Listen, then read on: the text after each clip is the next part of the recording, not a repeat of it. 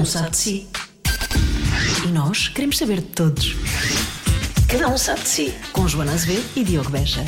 Chegou o dia. Chegou o dia, finalmente, David Fonseca vai estar no Cada Um Sabe de Si. Não pode haver Cada Um Sabe de Si sem um David Fonsecazito, não é? É verdade, é verdade, já, já faltava, já, já O- fazia falta. Eu sinto que o país já pedia, não é? Sim, o país, aliás, andávamos na rua E, as pessoas gritavam: David Fonseca! As pessoas pediam o Sim, país inteiro. O país inteiro pedia. E portanto, nós estamos aqui para entregar. Sendo que eh, não há muito a dizer sobre. Todas as pessoas conhecem o David. Ele conta, conta uma história inédita sobre os Silence 4. Não, seria de esperar como é que é possível, que ainda não. Ainda há histórias, Ainda há histórias por contar. ainda há histórias por contar. Ahm, e começamos isto a falar de. E vamos lá algumas vezes a falar de fotografia, porque eu fiz um curso de fotografia. Bem, já fiz, já fiz quatro, mas pronto, o ano passado fiz um mais a sério. E o David esteve para ser fotógrafo. Portanto, é um óbvio que é um assunto mais ou menos ahm, ahm, repetido ao longo, do, ao longo desta conversa. Ah, que depois termina, obviamente, num, num expoente máximo, num clímax, uma, coisa, uma, coisa, uma coisa sentida. Hum. E uma a saber como é que ele era em criança e adolescente, que era uma coisa que eu tinha, eu tinha alguma curiosidade. curiosidade. Eu pensava que ele E foi satisfeita? Ou foi... foi completamente satisfeito. Foi satisfeita? Ele contou tudo. Pensava que ele era assim um crominho. E se é ou não, vai ter de Isso é uma questão que vai ter que ouvir, precisamente. Já sabe, entretanto, pode votar neste Cada Um Sabe de Si, neste, neste episódio, em todos, na verdade, eh, para os prémios Pods, os prémios de podcast do público, eh, www.publico.pt barra Pods. Isto até é início de novembro de 2019. Se estiver a ouvir em 2024, ganhámos aquilo mesmo à grande. não Ou faço então ideia, ou não faço então não. Ou então não. Olha, se votarem, eh, se votar muita gente e nós ganharmos, Sim. vou levar um- uma daquelas coroas com antenas da, Como da a Cristina, Cristina Ferreira. Então, Sim. neste caso podemos dizer, é, é com esta antena que as pessoas ouvem os podcasts. não- Exatamente, é- faz sentido. É uma antena Wi-Fi. Wi-Fi. Apanha em todo lado. Cada um sabe de si. Com Joana Azevedo e Diogo Beja. Mas olha, vale a pena. Podes deixar o resto em casa. Quando vou de viagem, é sério. Antes de ir de viagem, aquilo é- levava aquilo tudo. Yeah, yeah. Eu cheguei a andar com médio formato de viagem, em película e com lentes. Ia de viagem passear e levava aquilo numa mochila. Pá, horrível. tinhas de médio formato? Com dois, eu tinha uma- uma soldado? Tinha muitas, mas eh, a que eu usava mais era uma Mia 6. Foi- Era formato quadrado. Pá, e depois aquilo era. Eu eu chegava a casa com tantas dores de costas que eu pensei, eu vou acabar com isto. então comprei esta, pá, e esta cabe-me no bolso, literalmente. E depois as fotos são incríveis. Eu pensei, está tá ótimo, está bom. Pronto. Tem essa capa no bolso, sim, essa capa no bolso. E esta nova vai até 200mm, portanto podes. podes... Ah, é, Ah, mas eu não gosto de zooms, eu não uso muito isso. Pois Zoom também não gosto. Aliás, cada vez mais gosto das fixas. Bom, estamos a olhar a Joana. Ahm, Desculpa lá, Joana. Eu, não- eu, Esta- assim, esta conversa de- eu gosto de ver. é eu, conversa de eu, eu de fotografia gosto de ver. Gosto de ver fotografias, fotografia? sim. E gosta que lhe tirem? De casamentos. gosto muito de ver fotografias de casamentos. São as minhas preferidas. Por acaso, eu queria falar sobre fotografia com o David, mas se calhar, se calhar Não, falo mas com ele fala. fora do ar, não é? Dentro do ar, se calhar. Não, dentro do ar. depende. Fora do ar, não, dentro do ar, se calhar. É como vocês Dentro do ar. Dentro do ar. Na verdade, já estamos a gravar. Esta conversa já vai ficar no calculo, podcast, que é o, calculo. é o habitual. Olha, eu queria começar por uma pergunta que eu acho que é muito indiscreta. As pessoas que não têm Ai. coragem de perguntar, mas eu acho que alguém tem que perguntar. percebes? Pode ser? Pode. Vamos a isso. O que raio é ringa dinga dinga dinga dinga dinga dinga? Tá. Eu também não sei. Eu gosto de pensar que o ringading. Sabes quando eu escrevo letras para canções, elas estão cheias de onomatopeias, as canções todas, porque eh, quando está a escrever uma. Especialmente quando a canção surge e não temos ainda completamente a letra, o que acontece é que há uma ideia fonética de como é que a canção funciona. E por norma, as canções estão cheias dessas coisas. Eh, têm metade da letra e o resto são tipo zunga zunga, vum, vum, tá. E nessa canção, essa, esse ringadingading estava lá desde o início. Eu não sabia o que é que era, mas estava lá. Ok. Então o que eu fiz, eu gostei tanto daquilo que eu adaptei a letra para, para ir de encontro àquele ringadinho. Para aquilo fazer parte. Para aquele fazer parte, porque eu gostava tanto de dizer aquilo. Eu, dizia, eu, eu lembro-me de estar sentado a pensar assim: eu vou manter isto, é estúpido. Então não só mantive isso, como repeti. Há um ringadingading e depois ainda há um riquitiquitiqui. Portanto, eu fiz duas numa canção só, porque eh, já se sabe, quando se, quando se erra uma coisa, faz duas vezes para pensar que é de propósito. Exatamente. Portanto, foi o que eu fiz. Mas isso de escrever. Podes, compor, podes compor músicas assim. Ai, estás a ver? eu- as minhas eram todas Era só assim. Todas assim. Sabes, eu lembro de- do, do é? Zubizevanova? Pronto, era a mesma coisa. Isso é um trava-línguas. não é? exatamente. Ninguém consegue, Isso era difícil. Ninguém consegue dizer isso. Mas já te aconteceu sonhares com uma melodia ou com uma música e acordares e naquela urgência ires eh, compor. Olha, gostava muito. Isso era muito mais fácil, não é? Ela, era, ela aparecia nos sonhos e eu acordava Só só acordavas, tinha... estava feito. Pronto, mas não. Já me aconteceu ter uma ideia e foi, eh, foi já muitos anos, foi a única vez, estar quase a dormir, quase, quase a dormir, assim naquele em que uma pessoa está mesmo a entrar. Eu gosto desse momento em que uma pessoa não está nem acordada nem a dormir, está mesmo lá quase, e ter surgido uma ideia para uma canção nesse momento. E eu pensar assim: ah, amanhã eu depois anoto isto, mas depois eh, veio o anjo bom e o anjo mau, não? o sonolento, assim: olha, amanhã já não te lembras do que é que se estava a passar aqui. E eu, muito relutante, lá me levantei e fui pegar a guitarra e, e anotei a canção. Era o Borrow. Ah, não, lixo. O A Borrow sério. podia nunca ter existido. já O? Borrow foi feito em 15 minutos antes de eu dormir. Para ver se agora estou mesmo cheio de sono, vou dormir. Então eu fiz tudo, fiz a canção toda, a letra tudo, fiz aquilo tudo porque a ideia era muito clara. E fui para a cama dormir. E tu agora consegues dormir naquela. de, Vou pensar noutra canção. Assim, Não, não vale a pena puxar essas coisas, elas só acontecem ou não. Quer dizer, eu gostava muito porque era mais fácil, mas não, é muito raro acontecer. Eu pensei que tinha acontecido o contrário. Isso é incrível, tenha sido o Borrow. Adoro que tenhas contado essa história. Mas eu pensei que tinha sido o contrário, que é tipo aquele, aquele aqui episódio do Seinfeld em que ele adormece, depois acorda dada altura e vê um filme muito série B, muito mau na televisão e lembra-se de uma piada que, que é incrível. E ele anda a rir-se durante dias e depois acorda e depois sabe que tomou nota daquilo. Mas não sabe que piada é. Não sabe que piada é e depois tenta Exatamente. mostrar a toda a gente. E quando ele finalmente descobre aquilo, diz: It's not funny!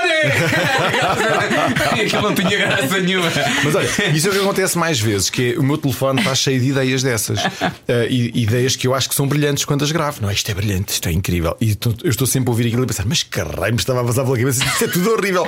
Então, por norma, eu hoje já sei que quando eu gravo as coisas no telefone que eh, vá, aproveita-se 10%. O resto é tudo, é tudo para eu rir lá em casa. Tipo, sinceramente, devia estar drogado ou não estava, mas devia estar alterado quando isso aconteceu. Era, é, podias era mostrar algumas dessas Pois coisas. é. Mas é que nem pensar.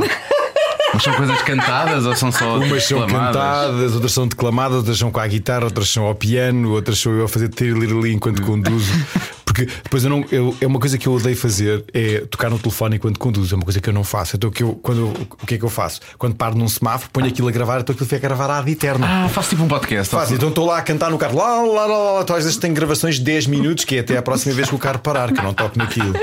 E então, pronto, é muito, é muito humilhante. Isso mas deve ser ouro. é- não, não é. Empresta-nos só o teu Não. dedo polegar, se faz favor, não, também. não é, não é. Nós vamos só precisar do Que teu é dedo. Imagina, está lá um borrow, uma pessoa não sabe. Sim, Olha- e, e tu não tens apercebido, e nós dizemos isto é muito bom. Digamos assim, estão a ver aquelas cassetes que o, que o Variações deixou? Sim. Sim. Pronto, não é nada Não é assim. isso. Infelizmente não é. O António era incrível e aquilo não, nem sequer perto. Estão a ver, Deus. não era isso. Olha, mas por acaso, eu não queria ir já aí, queria ir lá mais atrás, mas já lá vamos mais atrás. Tu, tu, nos últimos eh, vá, 20 anos, que é o que é? 21? 21 já? Sim, sim. 21. Tu fizeste tudo um pouco, quer dizer, já fizeste discos dividiste em duas partes, fizeste discos conceituais, fizeste um disco em português, tive- fizeste discos com o Challenge 4, obviamente, e eu acho que conseguiste sempre reinventar durante esse tempo todo. Já lá vão 21 anos, não é fácil, nem toda a gente consegue fazer isso. Tu tens muitas ideias nessa tua cabeça e elas estão sempre assim, tipo a sair, ou tu tens assim um, um caderninho no qual foste assentando coisas ao longo dos últimos 21 anos? Eu tenho esse caderninho e e estou a apontar coisas e esse caderninho é horrível. Eu odeio esse caderninho porque hum, todos os anos, quando acabam, eu olho, olho sempre esse caderninho outra vez e há pelo menos 7 ou 8 coisas que eu não fiz. Nos últimos 20 anos, portanto, isso soma tudo. Então eu estou sempre a olhar para coisas que eu não consegui fazer. E depois, no ano seguinte, tenho ideias novas, não é? Portanto, há sempre coisas que estão a ficar para trás que eu gostava muito Na lista, e, nas há mesmo coisas que gostava mesmo muito de fazer, eh, profissionalmente e tudo, mas não, não consigo ter tempo para, para isso. Não e é por uma questão de, de- Ah, é por uma questão de tempo, mas ou tem a ver com ambição. Há coisas que tens lá e tu pensas, isto é demasiado. Isto Não, é, não, não. É demasiado ambicioso. Não, para- não, não, não, que as minhas ideias são todas fazíveis. Ok. Eh, O problema não é esse. É- O problema é mais eh, que algumas delas, por exemplo, eu tenho ideias que eu sei que demorariam um ano e meio a fazer. E essas são aquelas que ficam logo para trás. Pois. Porque eu penso assim, eu não vou parar um ano e meio da minha vida para perseguir esta ideia parva, não é? Então eh, te- tento que, que as coisas sejam mais práticas do que isso. E por isso é que eu tento resolver as práticas primeiro e, e as outras ficam todas para trás. Eu digo sempre: um dia quando eu for muito velhinho, quando eu tiver vá 80, vou dedicar-me a este projeto. Mas depois eu, eu não estou a contar que em 80 vou precisar de 7 anos para o fazer, ou 8, aquele projeto de anima que eu estou muito lento não é, nessa altura.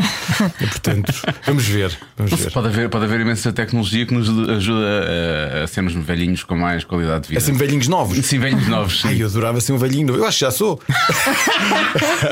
eu acho que essa é a minha definição. Às vezes, quando eu olho para as fotografias do- que me tiram no palco, eu penso, mas que raio que eu estava a fazer? Por isso é que me dói tudo hoje. Portanto, mas, mas não, é, é o meu espírito, é mesmo assim. Nada a E fazer. dessas coisas ambiciosas, há assim alguma coisa que tu nos possas contar? Hum, eu adorava fazer um filme. Adorava. Eu essa era aquela que eu diria logo à partida. Eu acho que isso Mas realizar ou Tudo. tudo? Tudo. Realizava, fazia o argumento, fazia a banda sonora e ainda entrava nele. Fazia, adorava fazer uma coisa desse género. Mas, Sobre, sobre ti ou Não, não, Um filme, um filme. Não sei sobre o que é que seria. Tenho muitas ideias, também estão escritas nesses livros, mas nunca tive. Eu acho que um filme é uma das coisas mais ingratas para fazer em Portugal de todas. Em porque, Portugal, é. Porque um, um disco, já no estrangeiro já é, já, já é longo, mas aqui parece-me sempre muito mais longo e difícil. Porque um disco, eu quando, eu quando decido fazer um disco, é uma decisão que é minha e que eu levo até ao fim por mim. Não preciso de ninguém para, para tornar isto realidade. E um filme é um bocadinho o contrário disso tudo. Eu sozinho nunca farei um filme. Portanto, eu teria que ter uma equipa, teria que ter um budget assinalável, porque um budget de fazer um disco é completamente diferente de, fazer, de um budget de fazer um filme. Ahm, teria que ter muito tempo, teria que dedicar pelo menos dois anos da minha vida entre fazer o filme, eh, inventá-lo, fazê-lo, promovê-lo e tê-lo cá fora e depois lutar para que ele fique cá fora, porque essa é outra, outro drama. Ahm, eu, eu- depois eu penso, será que eu quero mesmo fazer isso? Será que eu quero dedicar tantos da minha vida por causa de um filme? Não sei, eh, talvez um dia eu, eu tenha uma ideia que eu gosto tanto, tanto que eu quero mesmo fazê-lo, mas para já confesso que, que o processo não me atrai assim tanto. É o processo, a ideia atrai-me, o processo não. Pois o Marco tem esse filme. Está escrito e tudo, na verdade, não é? Está só à espera que isso possa, possa acontecer para ser feito, na verdade. Ah, também tem, também o anda- Marco tem, Pois. pois há uns tempos abriu o Instagram e contou o filme todo em, em Instagram. Ah, ok. Ah, eu vi, eu vi um bocadinho. Um dos disso. 20 mil Sim, Instagrams sim, que o sim. Marco tem, sim, sim. Das várias contas que ele tem, numa delas é um filme Exato. que ele fez o storyboard todo para. É muito difícil, é muito difícil. Agora repara, imagina que estava na- nas- nos- no poder dele eh, fazer o, o filme. Pronto, isso é o que eu sinto em relação à música. Está no meu poder. Eu, Amanhã levanto-me, chego ali, olha, vou fazer um disco e faço. Agora no cinema não é bem assim. Não é assim, é muito ao contrário. Com E é mais- 6 RX100, pegas em 6. Olha que já me passaram várias coisas dessas pela cabeça. hoje mas em dia, sabe. hoje em dia se quase sabe. que se pode fazer assim. E é mais fácil ser músico agora ou quando começaste? Eu acho que é agora. É muito mais fácil, porque quando eu comecei hum, para gravar um disco, para gravar uma canção que fosse, nós tínhamos que ir para um estúdio eh, profissional, tínhamos que ter eh, dinheiro para gastar nisso e para um músico amador na altura, como, como todos éramos. eh, a ideia de gravar um disco era mesmo muito distante, porque eh, Ficavas a dever à editora, não, depois, não era? e, e era, era complexo, não sabíamos como fazê-lo. Hoje em dia, não, hoje em dia, qualquer miúdo com um computador num quarto, se quiser fazer música, está ao alcance dele. Eu, eu acho isso inacreditável, porque. Inacreditável de bom ou De não? bom, De bom. de bom. Porque quando, quando eu, eu, eu quando quis ser fotógrafo durante muitos anos, eu cheguei a ter o- eh, uma casa de banho transformada num, Uma câmara escura. laboratório, eh, passava lá dias, dias, eh, esta minha cor cinzenta eh, também tem a ver com isso. Muitos, muitos anos. muitos Exposição aos anos. químicos também, Exatamente. etc. E sabes que eu sei, eu sei o cheiro de cor dos químicos. Eu quando, às vezes eu passo por um sítio, cheira a fixador. Eh, ainda sei hoje. Eh, e passava lá horas e dias da minha vida para, para conseguir uma coisa que hoje qualquer miúdo com um telefone, Com telefone. consegue no espaço de 30 segundos. Aqueles efeitos, as coisas que eu procurava, as coisas que eu fazia. Pronto, ensinou-me algumas coisas sobre paciência, sobre eh, perseverança, isso aprende-se ali. Hoje, hoje um miúdo, obviamente, não vai, não vai ter isso em. eh, não tira nenhuma lição disso ao fazer isso em 30 segundos, não é? Claro. Mas. Até tu eh, estás, a- estás a aguçar a tua criatividade, na verdade. Claro, né? Portanto, claro estás, a e, e hoje, e hoje parece que já está tudo um bocadinho feito, não é? Sim. Parece que não é preciso a pessoa saber nada. Eu, eu- eu estudei anos luz. Eh, Na escola de cinema estava sempre a estudar luz. Hoje não é preciso, porque a gente vê logo na câmara como é que a luz está a funcionar.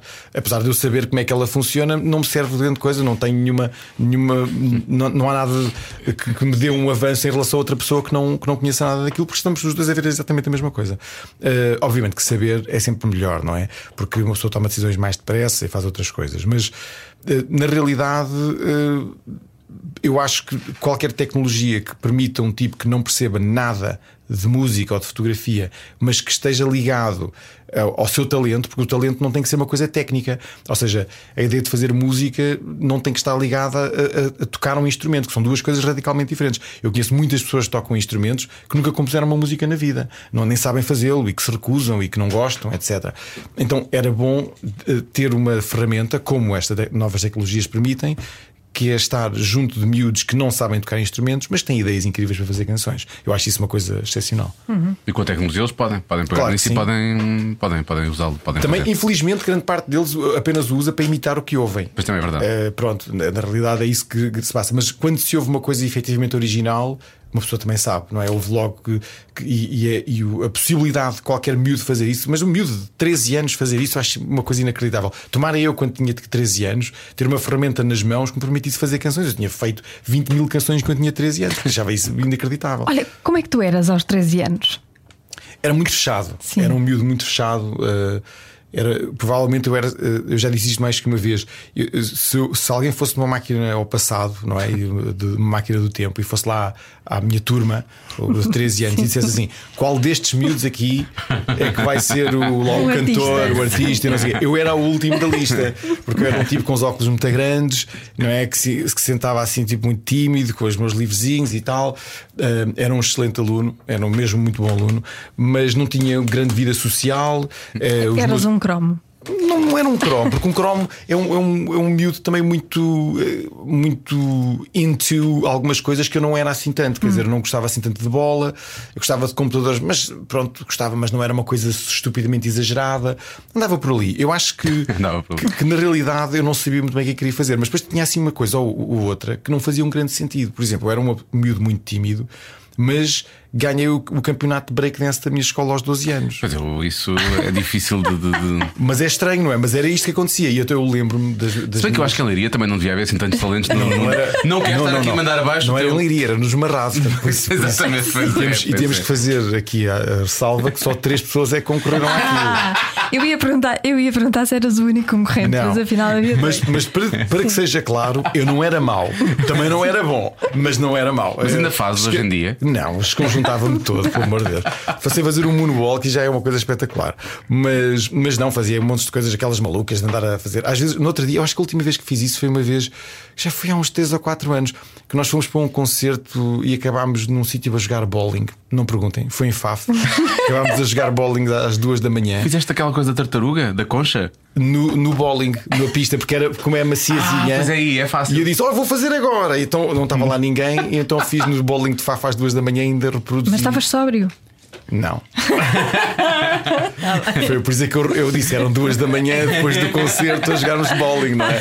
Em Faf, não é? O Que incrível é ele lembrar-se, não é? Não, não, lembro, não, não estava assim tão mal, mas estava suficientemente eh, animado. Estava animado para ir fazer uma coisa desse género. Então, como é que esse miúdo tímido desabrochou? Qual foi o, o gatilho? Hum, a fotografia, não tenho dúvida nenhuma, porque antes, muito antes da música, a fotografia foi aquilo que me ligou eh, quase a tudo. E, e o facto de eu gostar muito de fotografia, andar sempre, mas literalmente sempre com aquela máquina, uma Zenit, que os meus pais me ofereceram quando eu tinha pai 15 ou 16 anos, e desde que eles me ofereceram aquilo, nunca mais larguei aquilo. E eu só fotografava a preto e branco, mas eu não tinha eh, laboratório e era muito caro mandar revelar eh, os negativos. Então eu durante um ano e meio eu só tirei fotografias, mas nunca as via. Tirava-as, achava que estava a fazer uma coisa espetacular, não é? E passado eh, esse ano e meio é que eu consegui arranjar uma. eh, Pronto, aque- aquele material para fazer as- os tambores e aquelas coisas para fazer a revelação, e comecei a revelar em barda os meus negativos, mas depois não tinha como ampliar. Então eu olhava só para eles, não é? Eu olhava e pensava, isto deve estar bom. E depois, finalmente, aos 18 anos, quando eu fiz anos, os meus pais viam-me tão fixado numa coisa que eu nem sequer conseguia ver, não é? Que ofereceram-me, quando eu fiz 18 anos, ofereceram-me o laboratório. Eh, e eu, pronto, acabei com a casa de banho deles, uma delas. Os pais tinham duas casas de banho em casa, uma desapareceu, eh, para engolir o meu laboratório, basicamente. E eu, desde esse dia. Eu acho que ia lá todos os dias, aos 18, 19, 20, sempre que podia, sempre, geralmente aos fins de semana, porque eu depois comecei a estudar fora, estava aqui em Lisboa, então sempre que voltava, enfiava-me dias inteiros no laboratório. E cá fotografavas também. Fotografava, fotografava depois essencialmente os meus colegas de, de residência, eh, fotografava coisas por Lisboa, mas essencialmente as pessoas da, da minha residência. Eu lembro que houve uma altura que eu eh, decidi ir fazer eh, um retrato a cada um da residência. Nós éramos uns 60 e cada retrato tinha que ter vá, um- qualquer coisa a ver com a pessoa que estava eh, que, a pessoa estudava ou com a pessoa, etc. Então aquilo foi muito elaborado para mim. E vocês percebem porque é que eu chumbei as belas artes, não é? Eu nunca, eu nunca ia lá. Nos meus dois primeiros anos eu estava na residência, mas estava a fazer estas coisas. O que não quer dizer que tenha sido mau. Eu, eu estava a fazer coisas criativas na mesma, mas não era na, na escola. Então, eh, basicamente, tirei fotografias aos meus retratados todos e um estudava, sei lá, um estudava desporto, ele tinha que vir desta maneira e, e tinha que me expor a luz, não sei do quê. Mas uma das que me ficou, porque há pouco tempo estive com ela na mão e acabei por oferecê-la ao, ao fotografado, Ao eh, foi o diretor do Observador. que estava na minha residência e que eu fotografei aos 19 anos O que é que ele gostava? De jornalismo. Ah, então, a estava com um fotografia- jornal? A fotografia é ele totalmente embrulhado em jornais, tão os jornais bom, à volta bom. dele. E eu quando olhei para a frente, olha, então, mas este é o, o Miguel. E então mandei, mandei para ele, e disse: Olha, parece que pelo menos um dos sonhos lá da residência se concretizou, não é? pelo menos um aconteceu. É, pá, isso é muito bom. Tu, mas eu acho giro. Tu, durante quantos anos é que tu andaste a fotografar sem revelar? Que- Um ano e meio. Ah, foi um ano e meio, Sim, ok. sim. Não chegaste a ser uma Vivian Maier da vida Não, tinha, não, não. milhares Não, e não. milhares e Mas milhares embora de eu sinto, eu sinto muito essa coisa da Vivian Maier, eu, vi- eu- eu- quando via, li a história pensei, eu sei como é. sei como é esta sensação. Mas pronto, eh, sem querer comparar as, as minhas teorias à da Vivian Maier, que era absolutamente brilhante, pelo amor de Deus. Era incrível Vivian Olha, e o, o rapaz de 13 anos, eh, assim meio tímido e metido lá ao canto e tal, com os Hum. óculos grandes, que não ia nunca ser uma estrela do rock, o que é que ele pensaria do, da estrela do rock que está aqui, agora aqui à nossa frente, com um look cool e que as, as mulheres desejam? Ele acharia muito cómico. Como é que isto aconteceu? Como é que transformaste neste? Não estou a perceber. Porque de facto não havia, não havia uma nada que, que, Não havia uma dissesse que autoestrada dissesse. Não, muito pelo contrário. Aliás, eh, os meus amigos na altura, eh, nós, eh, nós só fazíamos, os meus amigos e eu só só fazíamos uma coisa, que era levar os ZX Spectrum para casa uns dos outros e jogar jogos de computador. É isso que a gente fazia. E depois andávamos de bicicleta. Aliás, a minha, a minha infância é muito parecida com a infância daqueles tipos Do de Stranger Things, yeah. Não é muito diferente. É porque eu tinha essa liberdade, andávamos de um lado para o outro, andávamos de bicicleta de noite, de dia, onde quer que fosse. Quer dizer, não, era uma grande confusão. Combinávamos coisas uns com os outros nos lugares mais recônditos e aventuras, não é? Não, não, não havia era extraterrestres, como da pena nossa. Nós queríamos muito, mas não, nunca aconteceu. Mas era muito parecida com isso. Hum, eu acho que só foi mais tarde, quando eu entrei para aí no décimo ano, ali aos 15, 16 anos, que, eh, que as coisas mudaram, porque eu no nono ano eu devia ter 14, 15. No nono ano eu, eu, eh, foi a primeira vez que eu comecei a pensar naquilo que eu queria ser. Mas o que é que eu quero ser? E então achei que queria ser cameraman. Eu não tinha fotografia na minha vida, então cameraman era a coisa que eu queria ser. E dentro de todas as áreas que havia na altura para escolher, eu achei que a mais próxima era a eletrotecnia. Porque as câmaras lá dentro têm circuitos, quase Exato. certeza. E eu pensei, não, não, isto de certeza que vai ter alguma coisa a ver. Então eu passei um ano muito infeliz eh, a, ter que ligar lâmpadas e Não, a fazer quadros, cabos. a fazer quadros Exato. e não sei o quê. Eu também fiz isso. E era que é que é. horrível, eu era, eu era o pior da turma, o pior. Eu felizmente tive um colega meu que ainda me lembro o nome dele, chama-se Roberto, que, que fez carreira daquilo e foi trabalhar para a EDP. Pois, os bons é assim. e ele era incrível, incrível a fazer aquilo. E ele ficava, eu ficava sempre com ele. E ele era, ele era muito. Era um aluno, vá. Eh, não, não vou dizer mal comportado, mas digamos que ele era espinhudo. Rebelde. Era rebelde. E, e eu ficava sempre com ele. Então era ele o rebelde e eu, o Não era da turma. Eu só havia uma rapariga da turma, coitada, Pois. que ainda por cima estava lá por engano, que ela queria desporto. E, Eletrotecnia. Também exatamente. achou que era o mais Não, não, próximo. foi, foi o primeiro desporto, segundo eletrotecnia, coitado. E, e então ele montava os meus quadros todos. Eu não sabia montar aquilo. Eu via-o montar e dizia, ele dizia, "Shh, que ele agora não está a ver. E montava aquilo tudo, montava o meu, montava o dele. E era assim que eu, passava, que eu passei dando em eletrotecnia, porque ainda hoje, aliás, há pouco tempo, um disjuntor da minha casa foi e eu pensei, acho que é melhor chamar o Roberto. Vou ligar ao Roberto. Ao Roberto, anda seja. Ainda hoje não sei como é que, como é que é de fazer Tu aquilo. não odiavas aquelas pessoas que chegavas àquelas caixas de derivação, lá como é que ele se chamava, e os cabos estavam todos direitinhos, eles conseguiam pôr aquilo por cima uns dos outros. Eu andava Era ali, incrível. aquilo ficava tudo assim amarelado, Era não, quê, incrível. não tinha jeito nenhum para aquilo. Mas... A malta que fazia aquilo bem era uma obra de arte. É, não eu, achava, eu achava aquilo excepcional. Eu não, aquilo para mim era assim uma minhocada do, do pior. Eh, e depois o que aconteceu foi que no décimo ano eu pensei, aí já comecei a olhar para a fotografia, a pensar nisso tudo, e pensei, ah, mas espera lá, eu enganei-me, afinal o que eu queria era artes. Artes é que é para essas coisas, não é eletrotecnia. Então entrei, entrei em artes e lá conheci uh, outras pessoas que tinham os mesmos interesses que eu, na fotografia, e depois acabei por descobrir outras, outras áreas artísticas que eu tinha interesse. Nunca nenhuma à música, curiosamente. A música nunca foi uhum. uma cena na minha vida. Era como, como ouvinte, isso sim, eu era um fervoroso ouvinte, andava a trocar cassetes com toda a gente e mais alguma a descobrir coisas e não sei o que, isso sim. Mas, mas não como. Nunca na cabeça, nem por um momento me passou pela cabeça ser músico, se era uma idiotice. E eu odiava aqueles, aqueles tipos que levavam as guitarras para a escola e cantavam. mas, e eram, mas eram os mais. Ah, isso era só para as miúdas. Para as e cantavam o More Than Words, cantavam sempre as mesmas canções. Era sempre isso, era. O More Than Words e, e o Come As You Are. Nirvana, era, Nirvana, sempre era sempre isso. E eu, Às eu, vezes um Eric Clapton, vai. É verdade. Às vezes, de vez em quando. E eu dizia muitas vezes: não há coisa pior quando a malta vai para, para a praia e um que leva uma guitarra. Eu odiava aquilo, odiava o conceito, porque era a minha alma punk rock. Não dava a fazer. E, eh, e eu acho que foi só, só um dia, foi por tédio que eu aprendi a tocar guitarra, não foi por mais razão nenhuma. Como tédio. assim? Foi por tédio? Porque uh, nós, eu ia de férias todos os anos durante vá, quase dois meses para a casa da minha avó em Peniche. Uh, sempre, no verão, sempre. Era, todos os anos isso, isso acontecia. E quando eu tinha para aí 16 anos. Uh, eu pensei assim, epá, mais uma vez, depois nem sabemos o que devemos de fazer, porque praia tudo bem, até que tínhamos amigos lá, o que era porreiro, mas, mas depois também era muito tédio. E, e, a minha mãe, não me perguntem porquê, ninguém sabia tocar um instrumento em minha casa, mas havia uma guitarra daquelas que deve ter custado, sei lá, 5 euros ou 10, e teve, teve toda a vida encostada lá um canto. Sim. Mas nunca ninguém tocou naquilo. Mas eu acho, que, eu acho que há uma guitarra em, em todos os lares Sim, portugueses. Não sei, mas eu também lá. sempre tive. Sei a marca e tudo, Eco, estava lá, a um canto. E um dia, quando estávamos a apanhar as coisas para ir pela peniche, eu olhei para a guitarra e pensei, ah, vou levar isto. E peguei na guitarra e fui um, ter com um senhor uh, que, que, vendia. Uma, uma, espécie de uma papelaria que vendia coisas muito estranhas lá em, em Leiria e perguntei se não tinha nada para aprender a tocar guitarra. Ele disse: A única coisa que eu tenho é isto. E deu uma, uma revista que tinha desenhados os acordes. Só, era só isso. Não dizia como é que. Não, era só o desenho dos acordes. Uhum. Todos os acordes que se podia fazer e mais alguns. E eu olhei para aquilo e pensei: Pronto, está bem. E levei aquilo e comecei a pôr os dedos. E, o que é isto? E dizia B. Eu não sabia o que era. Era CIS, era. Por isso é que ainda hoje não sei. Às vezes estou, a lutar. O que, que é isto?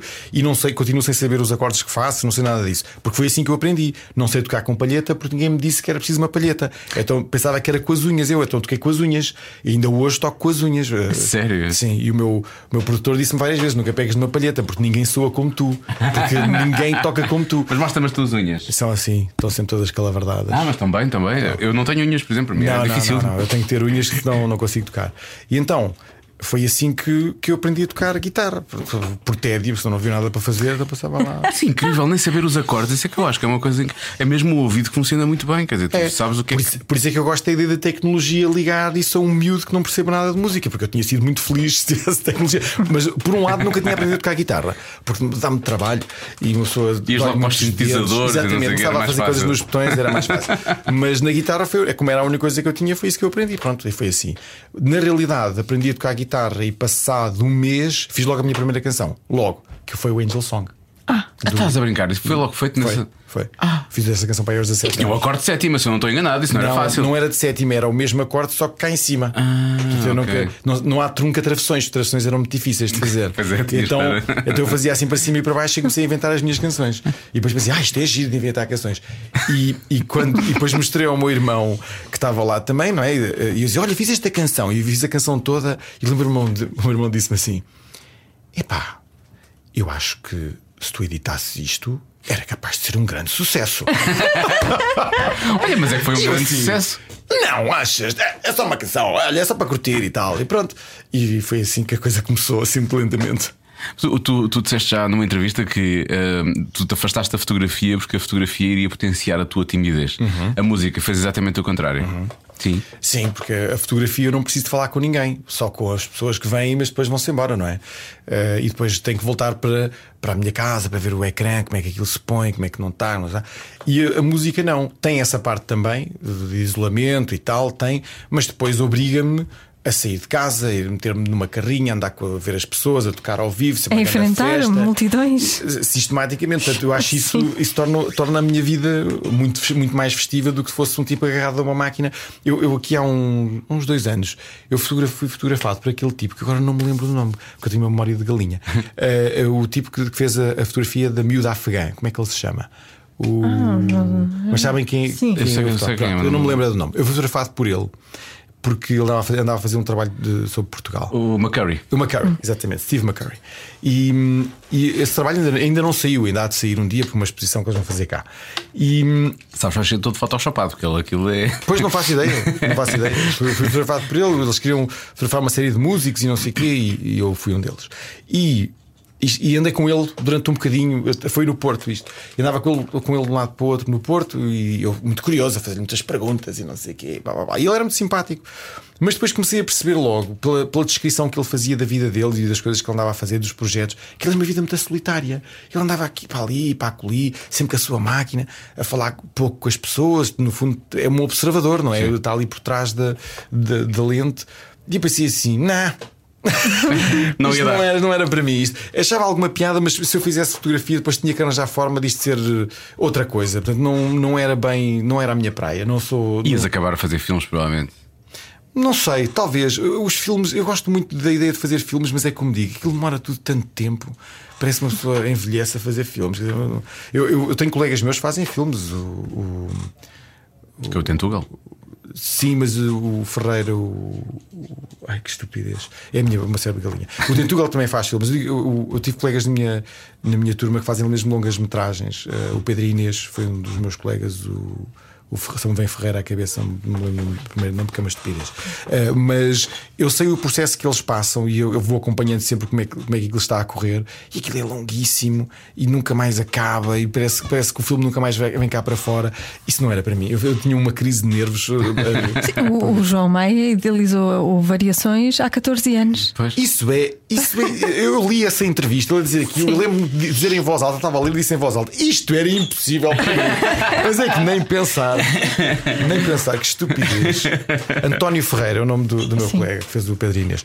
Um, e eu pensei que, pá, que estupidez eu ser assim, porque de facto, se eu, se eu, se, talvez, eu acho que talvez seja porque eu não gosto assim tanto da ideia de fazer um filme quanto isso. Se eu gostasse, se calhar dedicava 10 ou 12 anos era, a isso. Não havia problema, claro. É, não havia problema, mas eu não tenho de facto essa. É porque não surgiu, se calhar, com o projeto ainda que faça sentido. Talvez, não, é? não sei. Tu, um tu queres assim tão intransigente com o tempo, vou chamar-lhe assim. Na verdade, queres uhum. que as uhum. coisas aconteçam rapidamente, uhum. que não dependa só de ti. Como é que uh, vês o crescimento dos teus filhos? Como é que, aí é, deve ser o contrário, não é? Um drama. eu acho isso tudo um drama, porque. É, Aliás, eu, eu, ontem, ontem fui levar, fui buscar o miúdo à, à escola do primeiro dia de aulas do décimo ano. Ele, Já está no décimo ano? Sim. Pô, desculpa, fiz a pergunta, mas nem sequer, eu pensei que eles, estavam mais, que eles eram mais novos também. Eu também sei, eu pareço ter 27 anos, não tenho. Eu sou um corpo encarquilhado de 64 anos. Um, e, e ele, ele e estava lá a olhar para os miúdos todos e pensar assim. E, e houve, um, uma série de coincidências que aconteceram naquele dia. E veio um rapaz de mota e para ao pé de mim, e eu também estava de mota, e ele para ao pé de mim e eu não o reconheci imediatamente. Mas depois ele, ele levantou a viseira e ele, então estás aqui. Eu disse assim: não me digas, tens aqui um filho. E eu tenho. E ele, ele foi uma das primeiras pessoas com que eu toquei guitarra ele era um punk rocker da, uhum. da cidade.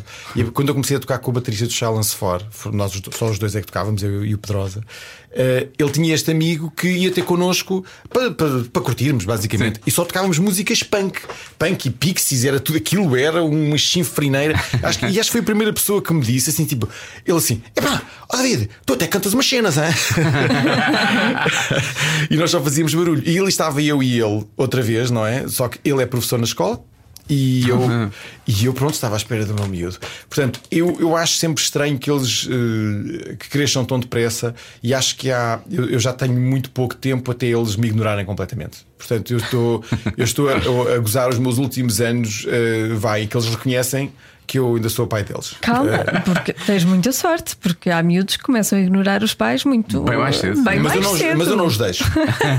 eu, eu só, eu só quando chegar ali mesmo ali àquela parte mais dura da adolescência é que isso eu vá, eu compreendo. Décimo ano, apesar de ser um rapaz, pronto, já está nessa Não, fase. mas eu, mas eu compreendo que isso possa acontecer. Porque eu também já fui, já, já fui um miúdo e sei como é que era. Claro. E posso garantir, os meus pais odeiam que eu diga isto, mas estou sempre a dizer: os meus pais não sabiam nada da minha vida a partir dos 15 anos, não sabiam nada do que é que se passava, porque eu mentia com os dentes todos que tinha.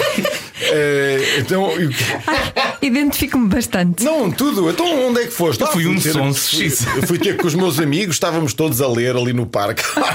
que pelo amor de Deus, a ler. Um, mas, mas, por exemplo, eu lembro-me que houve aqui um Natal há muitos anos, para vocês terem ideia, que a minha mãe ficou chateada comigo. Ela ficou mesmo chateada comigo por uma coisa que aconteceu na minha adolescência. E eu lembrei-me e contei.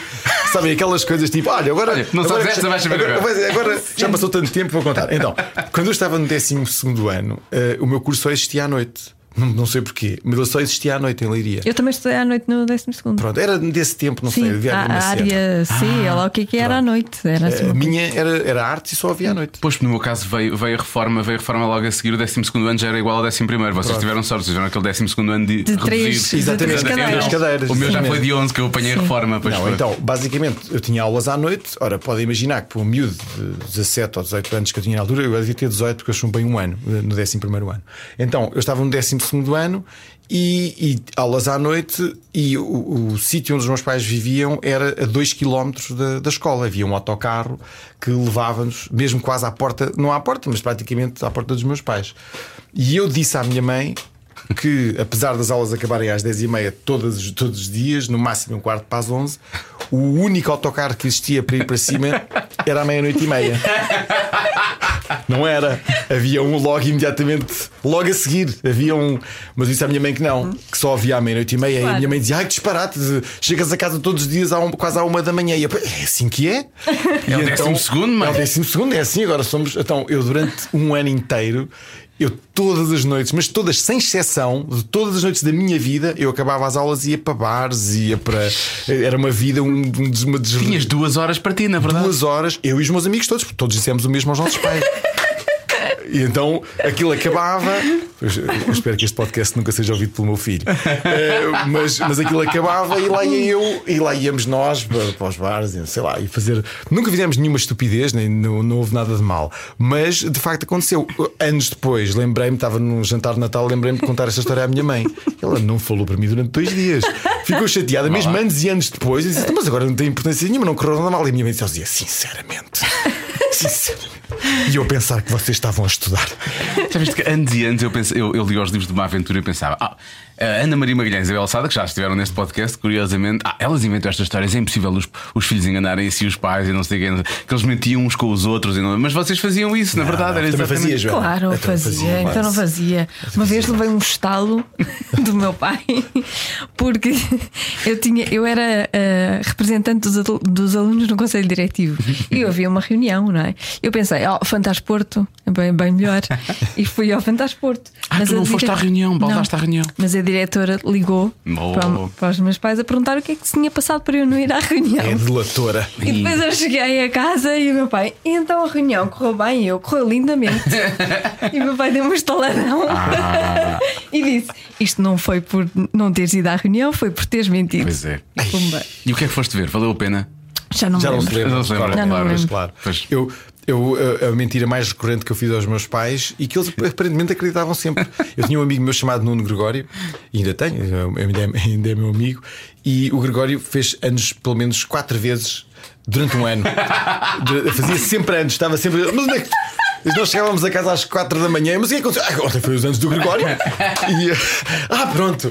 E como, e como os meus pais não conheciam ni- ninguém do, do- da parte familiar do Gregório, não tinham ninguém a quem confirmar esta, esta situação. Então nós dizíamos, toda a gente dizia os anos do Gregório que eram. Ah, os anos do Gregório ontem, 4 também. Ah, pronto, o rapaz, está está lá os meus parabéns, com certeza. Chegávamos, isto era em fevereiro, chegávamos a agosto, a minha mãe já se tinha esquecido. Então dizia, onde é que foi? Ah, foi os anos do Gregório. Ah, está tudo bem. E a, a mais épica, para mim, a mais épica de todas, foi uma, uma noite em que eu cheguei quase.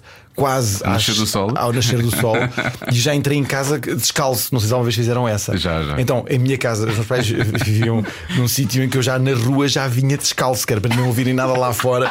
Então eu já vinha descalço e entrei, entrei em casa, entrei em casa cheio de fome e nem reparei que horas eram. Já vi o sol nascer e abri o frigorífico, naquela tenho tanta fome, e abri o frigorífico e vi o que é que lá estava e quem é que entra na cozinha? O meu pai, Sim. que ia trabalhar. E o meu pai vira-se para mim e diz-me assim: Então, já a pé? E eu, já, já a pé, ac- acordei mais cedo, vou tirar umas fotografias. Então, peguei na, peguei na máquina fotográfica e voltei a sair de casa, meti-me no carro da minha mãe e estive lá a dormir até ao meio-dia. Pronto, para não, não desconfiarem do que é que tinha acontecido. Enfim, tenho, tenho muitas é muito histórias dessas. Mas pronto, era divertido, mas não, mas não fazia sentido nenhum. Eu- e às vezes eu pensei, mas o que é que a gente ficava a fazer tanto tempo? Nada! Mas é que isso era, era incrível, é que eu, eu nem nunca fui muito discotecas nem de bares na realidade. Mas, mas uh, e eu e os meus amigos, por exemplo, ficávamos sentados em bancos a, a falar uns com os outros e, ha, ha, ha, e a dizer disparates, ia fazer disparates e um e o outro, e agora vamos falar com não sei quem. Enfim, era assim. Era uma cidade pequena, não havia muito para fazer. Sim, mas também não, acabas por não esquecer esses momentos. Esses momentos é que ficam mais não. do que uma noite na discoteca, eu De acho todo, sempre. de todo. Acho que Esse, esse, esse é que, esse é que ficaram, efetivamente. Olha, e antes disso, do que matar avós, normalmente é o que as pessoas fazem. Olha, ah, morreu a avó de não sei que, mas claro que lembrar. Ah, sim, de de matar pessoas. Não, isso, isso não matava. Isso é mais na idade adulta, não é? As pessoas faltam ao trabalho e morre, morre sempre a Ah, avó ou a tia. Há sempre uma- um familiar, uma- não é? Não, a a melhor desculpa que eu, já, que eu já usei até hoje foi na escola de cinema, porque na escola de cinema tínhamos uma, um rigoroso eh, controle das faltas. Eh, e se nós atingíssemos o limite de faltas, não, não chumbávamos essa disciplina, chumbávamos o ano O ano todo. todo. Eh, e era uma forma, e eu acho muito eficaz, de as, as pessoas estarem sempre nas aulas. Nós estava, íamos praticamente às aulas todas. Mas eu, como qualquer aluno, não é? Fico, fiquei tapado num instantinho das faltas, era por causa disto, por causa daquilo. Então, eu para faltar tinha que ter uma justificação ou médica, ou uma coisa do, do género. Então eu consegui inventar uma justificação que, quando eu a dava, ninguém me perguntava nada de volta. Que era.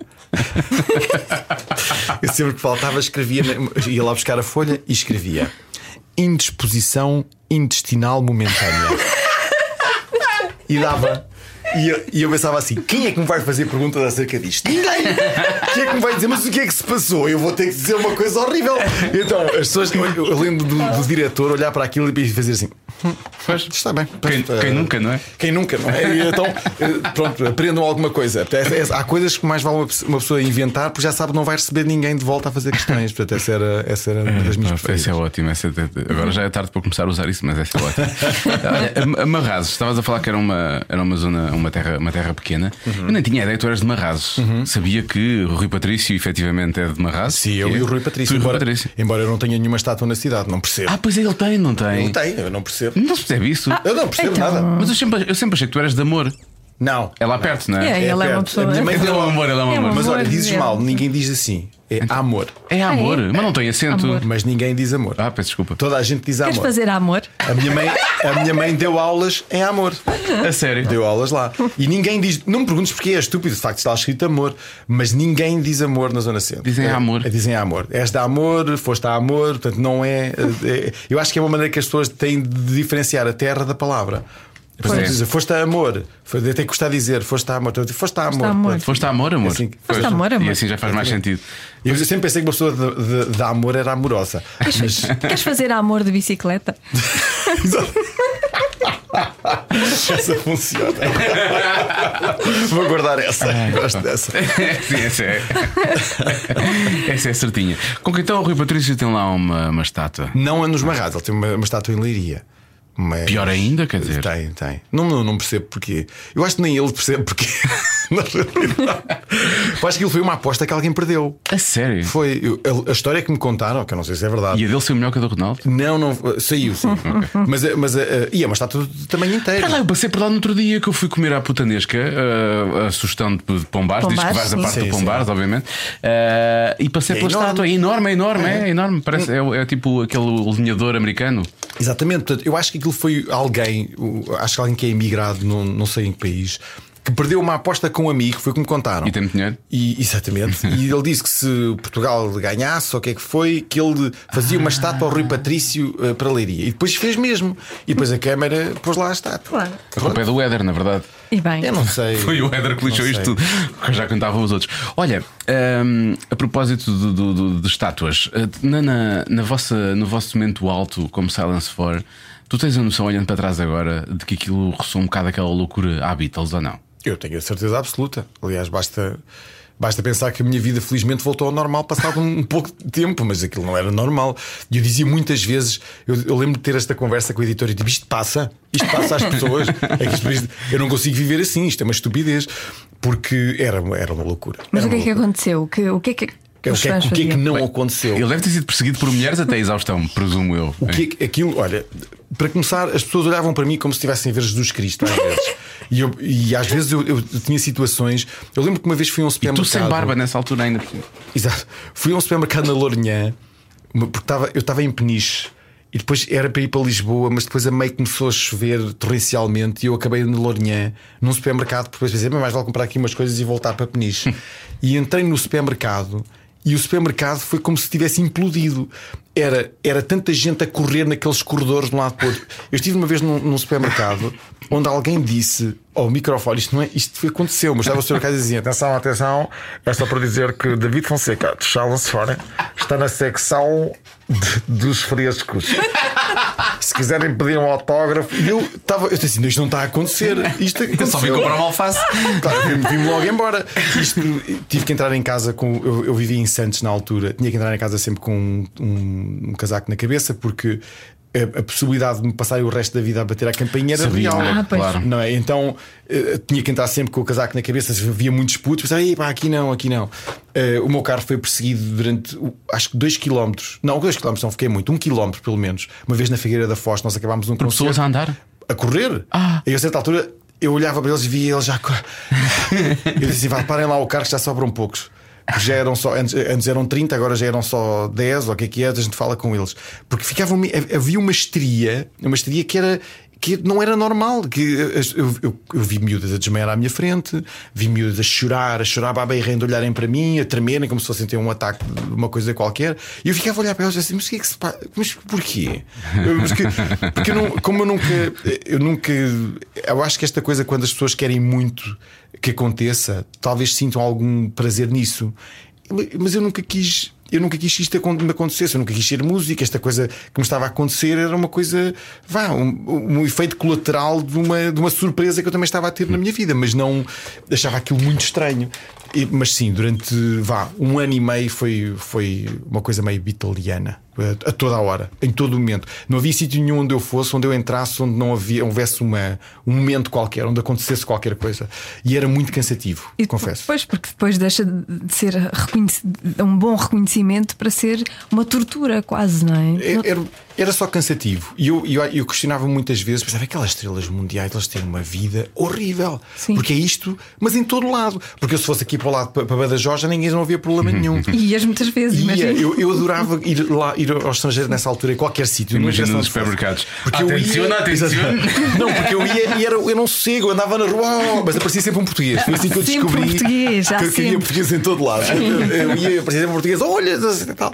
Eh, mas, mas sim, nessa altura eh, e tive muita dificuldade em, em perceber aquilo e em, em aceitar aquilo, mas depois as coisas lá foram. Eu, eu depois comecei a perceber que aquilo também passava. Tudo passa. Tudo passa, é novidade. A, a- a Hum. coisa da novidade é quando acontece. E depois passa, e depois pronto, e depois uma pessoa continua a fazer a sua vida como fazia anteriormente, como, como sempre fiz, mas, mas na altura aquilo foi um bocado eh, a, a, a, a soberba um bocadinho. Nunca te sentiste a perder o, o contacto com o chão? Ou seja, temos aquelas estrelas que nos fazem aquelas loucuras todas e que passam completamente a cabeça, muitas vezes por causa disso, porque não têm, não têm controle sobre a agenda, não têm controle sobre. Às vezes é difícil manter a saúde mental depois disto tudo, não é? Não, por acaso nunca me aconteceu nada, nunca, nunca me senti nada de. Nunca me senti é, passar para o outro lado, vá. Mas também porque eu achava aquilo tudo muito cómico Eh, e eu via muito humor naquilo tudo. E fiz, eu, ainda mesmo assim, fiz algum, um ou dois disparates. E eu, assim, o disparate que eu, que eu me lembro mais e que gosto muito de contar porque foi muito estúpido. Foi muito estúpido, mas, mas enfim, mas, mas foi a realidade, aconteceu. Foi uma vez. eh, para em 98 ou 99, não me lembro bem. Hum, nós fomos tocar ao Algarve e tínhamos dois concertos seguidos no Algarve. Então resolvemos lá ficar, o que é uma péssima ideia, uma péssima ideia para quem está a viver um momento de grande sucesso, ficar no Algarve em pleno verão.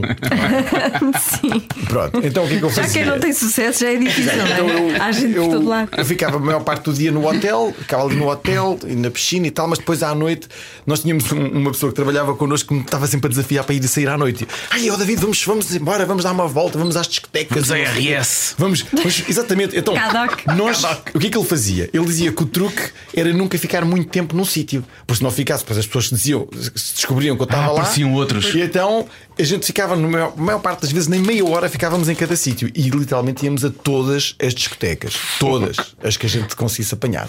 Ele não bebia, mas eu bebia. Porquê? Porque cada sítio onde entrava, dizia: Ei, David, tem que pagar um copo. E era o dono da discoteca e lá, e já estava eu com vodka na mão ou não sei o quê. Bem, essa noite especificamente, depois de irmos para aí umas 5 ou 6 discotecas e eu já de ter bebido bem mais do que a minha conta. Mas já tinham tocado. Já, Já, não, já. não, nem estava a tocar, eu só ia tocar dois dias depois. Ah, ok, ok. E então, eu, eu já não me lembro em que discoteca foi.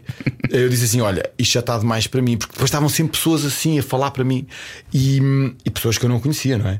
E eu digo: Olha, isto está demais para mim, já, está, já chega, vamos embora. E já, e já estava muito contente, muito contente. Então, nós saímos da discoteca e o nosso carro estava num mar de, de estacionamento de carros e estava, estava mesmo lá ao fundo, assim no meio de montes e montes de carros estacionados. Isso foi na Cadoc. Não pode. sei onde foi, não me lembro. E ele diz-me assim: Olha, temos que ir por aqui. E eu, por aqui é muito longe. Eu vou a direito.